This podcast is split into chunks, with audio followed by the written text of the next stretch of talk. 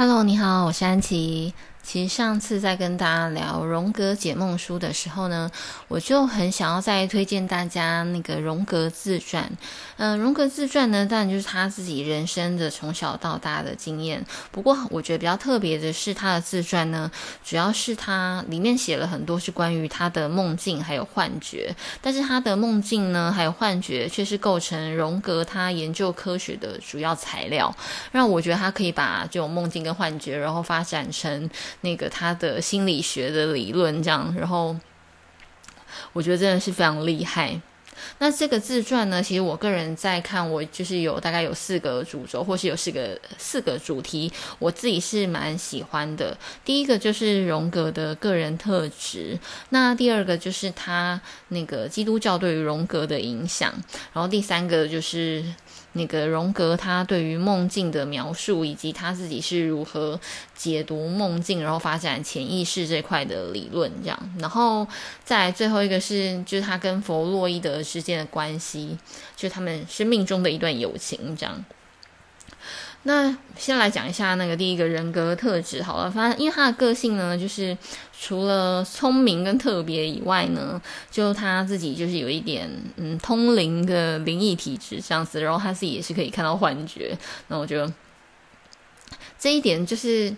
说这一点非常有趣之外呢，我觉得他另外一个我很喜欢的是他自己，他自己有意识到说他自己是有双重人格，而且他是从蛮小的时候他就意识到的，就是这不是人格分裂，反正就是他有两个人格，就是一个一号人格跟二号人格，然后一号跟二号人格呢，他们就是喜欢。自己处在不同的状态，然后会以不太一样的面貌来呈现，这样。那它里面就是有蛮细微的去讲说这个一号跟二号人格的差异，那以及说这两个人格之间的冲突。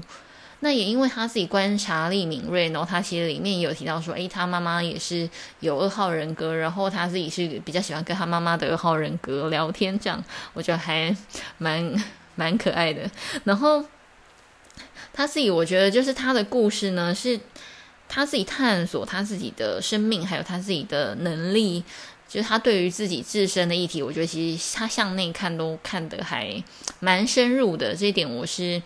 就是觉得这还蛮值得学习的，因为他里面其实他有提到说他自己啊，就是可能在中学的时候，他有一次他就是装病，然后不想要去上学这样子，那他爸爸就对于他没有办法去上学，然后就就很担心，他说会不会他以后没有办法那个自力更生，就是没有一个。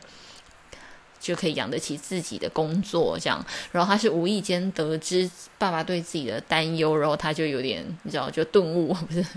就醒悟这样，然后就决定说，哎，那还要好好的念书。但他是借由这一次的事件，他就让他明白说，哦，什么是精神官能症。我就觉得，他真的对于他自己所处的各种。处境，他真的非常敏锐的觉知他自己的情绪，而且他的议题都可以非常发展的蛮深入的。因为他其实从小的时候，他其实也就就觉得说，诶，就是幸福是不是有更深层的原因？这也是在他心里有留下一个问号。然后也是对于他以后为什么这个发展方向，其实都是就是有一点点小小的芽吧，也就是有芽种子埋在心中这样子，然后就发芽这样。那它里面呢，因为他虽然就他头脑可能真的很好，不过就是就可能是因为真的太好吧，所以 他他其实也有分享，他可能求学时期也不是说那么的顺遂，应该说在情绪上他其实也吃了蛮多苦头的吧，可能就像他也会察觉到别人的敌意啊，然后可能甚至是老师可能也会对他有怀疑，或是不能不理解这样，然后他也是自己。就是对于自己哦，原来自己在别人眼中是这个样子，然后感到非常吃惊，然后有些时，就是某些时刻他也有一些难堪的情绪，这些他都蛮清楚的描述在书里面的。那我自己是觉得说，因为可能像我这个，就是我这个年代的人，我觉得我们小时候的那个社会灌输我们的价值观，就是你要相信真善美，然后。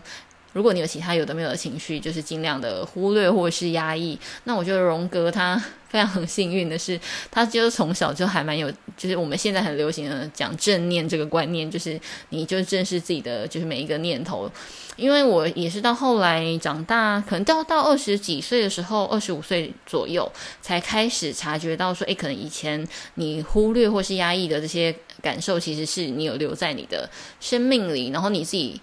你自己的行，你嗯，会从你自己的行为上有一种你自己无意识的表现出来，就是你自己不觉得你是这样，但其实别人看你是有一些，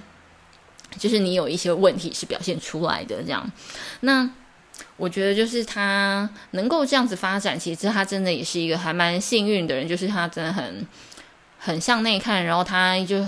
很有灵感，很有慧根嘛，所以他人生里面有很多点，像他可能当初在。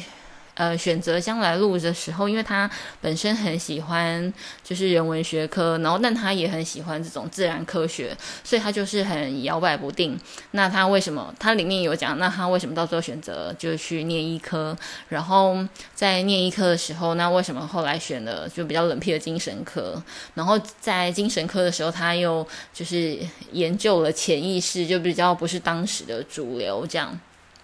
那这一路走来呢，你就可以看到他这些呃点是怎么串起来的，然后他是怎么就是跟随他自己内心的声音，我觉得还蛮精彩的。然后第二个点呢，就是刚刚讲到有他基督教对于荣格的影响，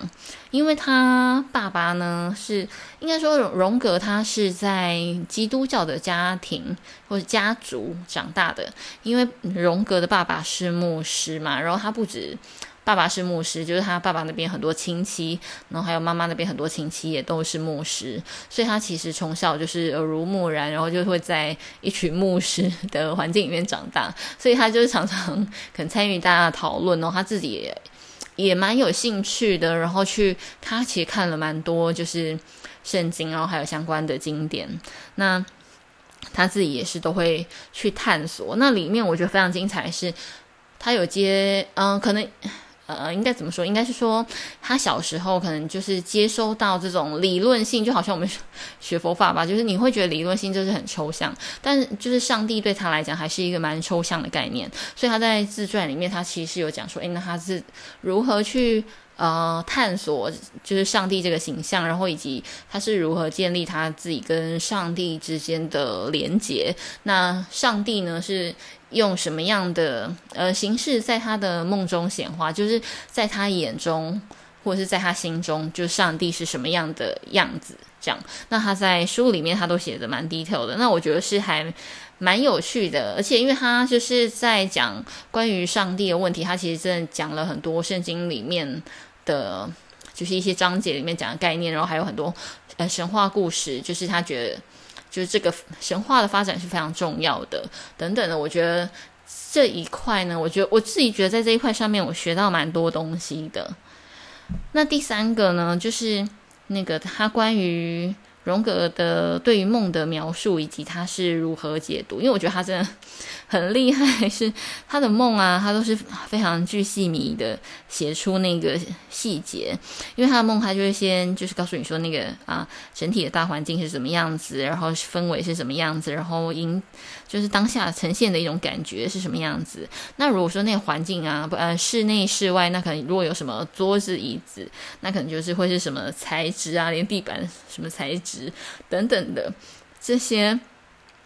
他他都写得很清楚。然后还有人，就是如果在那个情境当中，然后还有别人，那那个别人他的说话用词啊，然后他的肢体语言等等的，就是他整个，就是他的梦啊，每次都写得很像那种就是短篇故事吧，就是整个故事情节都非常的完整。因为我想说，像我们这种一般人，像我上次有分享说我在写梦日记嘛，可是其实我。因为我就是对于那种，我就觉得我醒来，其实我大部分能能够记得我跟别人在梦里面有什么样的互动，我觉得这已经很厉害了。有时候我会记得，呃，场景。有一次我记得比较明，嗯、呃，鲜明的是可能就是在欧洲的红色屋顶，就是那种就是 像佛罗伦斯那种的红色屋顶这样子，你就觉得就是那种你才会觉得是非常印象深刻的，场景。不然其他的场景其实我真的是记不太，就是没有办法那么巨细靡遗的描述。但他在里面的 他在里面的写的，你想说他到底就是这些梦境，他到底是可以记多久？而且有一些他因为他的梦境，他是从可能两三岁他就说，哎，他有一些模糊的记忆，然后他的模糊记忆，我觉得都比我。平常写的那个梦的日记的内容还清楚，我就想说他 他不知道到底那个头脑到底是怎么样的结构，怎么可以就这种事情？你看他就算醒来立刻写，就不晓得，因为我我个人是做不到啦。我相信应该一般一般人应该是没有多少多少人是可以做得到这件事情的。这样就还蛮佩服他，因为他在梦境里面他就觉得反正就是一个潜意识的发展，然后他觉得。其实真的是一个，嗯，透过解梦 的这个形式，那这是一个认识自我完整性的机会。他也觉得这件事情非常重要。嗯，我是真的到后来，我是真的就是可能二十五岁以后，我就真的觉得，就是你要先开始觉得觉得自己好像真的 不够认识自己，然后开始这段呃认识自己的过程，才真的觉得就是非常重要。这样，我现在也是觉得非常重要啦。嗯，那。第四个点呢，就是那个他跟弗洛伊德之间的关系，但我觉得这比较像是他人生的一种小插曲，就因为他们两个都是名人嘛，因为他们的故事其实就是跟一般的朋友有点像，因为我们有时候就是交朋友，就是可能你在某一段时期有一很合得来的朋友，可是其实。呃，年纪渐长，可能大家这些个性或是人生经验的不同，然后后来其实大家也没有再联络了。那他跟弗洛伊德之间的关系，我觉得有点像是这样，因为他跟一开始跟弗洛伊德他们认识的时候，就有点呃是相见恨晚这样子，然后觉得哇，就互相觉得对方真的很棒，然后很聊得来，很喜欢对方。就当时弗洛伊德超喜欢他的，然后他自己呢是渐渐到某一个时刻，他开始意识到自己跟弗洛伊德的有些差异，然后他有试图想要跟弗洛伊德就是就这些针对这些差异做一些讨论，但是其实弗洛伊德是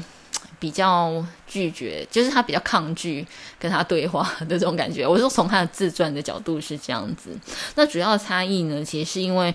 弗洛伊德对于潜意识这件事情，他觉得呢，是因为是来自于童年的性创伤经验跟环境。那也就是说，他就是嗯，我们生命当中各种被压抑的欲望，然后他会透过梦的形式来寻求满足。但是呢，那个对于荣格来讲，他是觉得说人的反应跟行动是有一个先天的倾向，他觉得不完全是那个依赖后天的经验。所以他这个所谓的先天呢，就是说你有可能是嗯、可能是种族或是祖先的连结，然后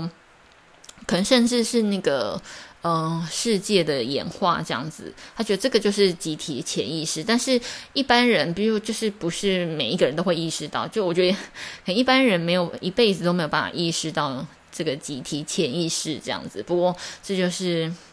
荣格主要跟弗洛伊德最大的不同。那我觉得这一段其实还蛮精彩，因为以前只会听说，呃，他们两个好像不合。那其实很多细节，你就是这样。我是我是看他的就是荣格自传，那是比较偏向荣格观点。但是就这一段，我是 觉得蛮精彩的。虽然是一个小插曲，不过就因为他们两个就是名人，这样就是两个有名的人士，然后就要当朋友，然后。对，那如果就我觉还蛮推荐这本书，是如果你真的对于荣格非常有兴趣的话，我觉得就是就不要错过这个荣格自传，因为虽然里面没有太多那个心理学啊，不过因为你看他的就是人生不同时期的想法，然后跟就他其实。他里自传里面，他还有写一些后期的想法。他其实甚至讲到说，可能就是人死后，就是灵魂是否永续存在这概念。然后他里面有讲到一些，就是可能呃佛教的观点啊，然后以及他自己就是对于这些议题他是怎么看的。但反正就我觉得，真的他就是一个很有远见的人吧，对。那是非常推荐给大家。那今天分享就到这边，谢谢，拜拜。